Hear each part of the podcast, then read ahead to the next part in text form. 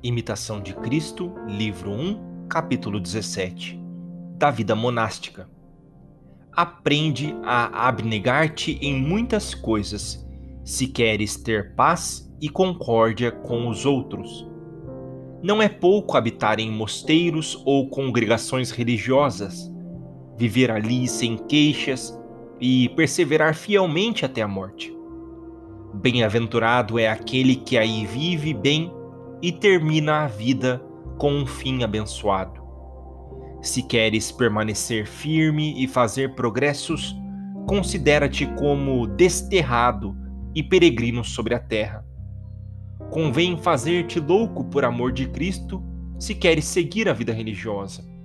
De pouca monta são o hábito e a tonsura, são a mudança dos costumes e a perfeita modificação das paixões que fazem o verdadeiro religioso. Quem outra coisa procura senão a Deus só e a salvação de sua alma, só achará tribulações e angústias.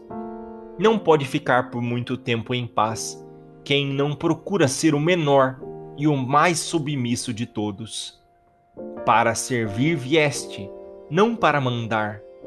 Lembra-te que foste chamado para trabalhar e sofrer, e não para folgar e conversar. Aqui, pois, se provam os homens, a semelhança do ouro na fornalha.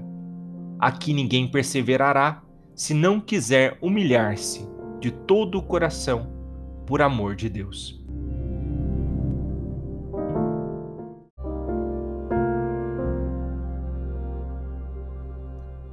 Amado Senhor, como testemunho dos monges, dos religiosos, acrescentam ao nosso coração essa verdade que é universal.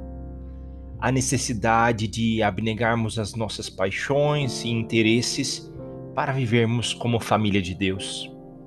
Nestes tempos onde o individualismo, Senhor, o consumismo, a ideia de ter, possuir, usufruir até o final, é tão comum no nosso dia a dia, nas nossas famílias. Como esse testemunho nos impacta o desprendimento de si mesmo até a doação ao final de sua própria vida. Todos esses homens e mulheres que abdicam das suas próprias vaidades para agradar o vosso coração e assim ter uma vida mais conformada a ti. Também sabemos, Senhor, que há muitas dificuldades para eles e também há muitos desses religiosos que nos acompanham por aqui. Queremos pedir a graça do vosso Espírito sobre cada um deles para que também sejam fiéis a esse chamado que receberam. E, sobretudo, Senhor, que todos os nossos corações não se cansem na busca da santidade.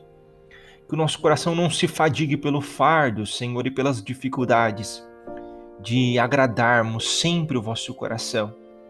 É um desafio de uma vida e tantas vezes nos parece tão longe e distante daquilo que nós realmente temos mas pela graça do vosso Espírito nós vamos seguir adiante, porque sabemos que ao final de toda a nossa vida seremos coroados, não pela nossa vontade, mas pela graça de Deus. Por isso, Senhor, pedimos renovação, pedimos que o Seu Espírito traga avivamento aos nossos corações e confiança absoluta em Ti, porque em Ti nós podemos todas as coisas. E se chegarmos lá, chegaremos por vossa graça e pela vossa misericórdia. Pai nosso, que estais nos céus, santificado seja o vosso nome, venha a nós o vosso reino, seja feita a vossa vontade, assim na terra como no céu. O pão nosso de cada dia nos dai hoje. Perdoai as nossas ofensas, assim como nós perdoamos a quem nos tenha ofendido. E não nos deixeis cair em tentação mas livrai-nos do mal. Amém.